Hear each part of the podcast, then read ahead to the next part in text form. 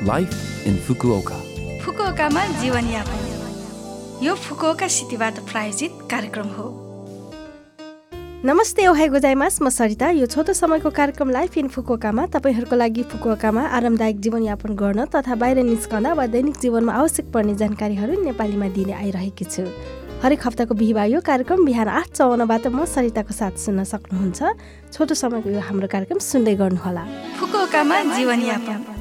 आज मैले ताकेनोको अर्थात् तामाको छोटो परिचय लिएर आएकी छु। बाँसको मुनिको दाँतबाट निस्कने कलिलो भागलाई ताकेनोको अर्थात् तामा भनिन्छ। ताजा भएको बेलामा नै खानु महत्त्वपूर्ण हुनाले यसलाई किन्नु भएमा सकेसम्म सानो पकाएर खाने गरौँ। ताजा खनेको भएमा काँचै पनि खान सकिन्छ तर सामान्यतया उमाल्न भने आवश्यक पर्दछ। तताएर मात्र पनि खान सकिने प्रशोधन गरिएका ताकेनोको सुपरमार्केटहरूमा पाइन्छन्। भित्री भाग कलिलो भएकोले यसलाई उमालेर वा हल्का फुटेर वा तेम्पुरा गरेर खान पनि सकिन्छ। यसको जरा कडा हुन्छ तर यसलाई पातलो स्लाइसमा काटेर भात पकाउँदा सँगै मिसाउनाले पनि स्वादिष्ट हुन्छ। फुकोगा प्रिफेक्चर ताकेनोको उत्पादन जापानभरिमा सबैभन्दा बढी हुने र डिसेम्बरदेखि मेसम्म लामो समयसम्म निर्यात गर्ने जापानको सबैभन्दा ठुलो उत्पादन क्षेत्र हो। विशेष गरी किताक्युसु सहर कोकुरा मिनामिकुको ओमामा उत्पादन हुने ताकेनोको उच्च स्तरीय खानाको रूपमा राष्ट्रव्यापी रूपमा प्रसिद्ध रहेको छ। फुकुओकामा जीवनयापन। यसपटक फुकुओका सिटी इन्टरनेसनल फाउन्डेसनको सूचना रहेको छ र पहिलो सूचना रहेको छ कानुनी परामर्श र मानसिक परामर्श अर्थात् व्यक्तिगत परामर्शको बारेमा।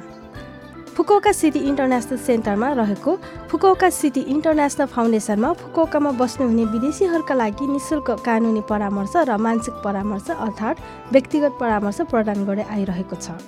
कानुनी परामर्श हरेक महिनाको पहिलो शनिबार बिहान दस तिसदेखि दिउँसो एकतिस बजेसम्म र तेस्रो बुधबारको दिउँसो एक बजेदेखि चार बजेसम्म। परामर्श अवधि पैँतालिस मिनट। बुकिङको आधारमा वकिलद्वारा निशुल्क परामर्श प्राप्त गर्न सक्नुहुन्छ। भाषा अनुवादकको आवश्यकता भएमा निशुल्क अङ्ग्रेजी अनुवादकको व्यवस्था गरिदिने भएकोले बुकिङ गर्नुहुन भन्नुहोला। मानसिक परामर्श अर्थात् व्यक्तिगत परामर्श हरेक हप्ताको सोमबार मङ्गलबार र बिहिबार क्लिनिकल मनोवैज्ञानिकहरूद्वारा अङ्ग्रेजी वा जापानी भाषामा प्रदान गरिँदै आइरहेको छ। जुनसुकै परामर्श पनि गोपनीयता कडा पालन गर्ने भएकोले ढुक्क भएर परामर्श लिनुहोला।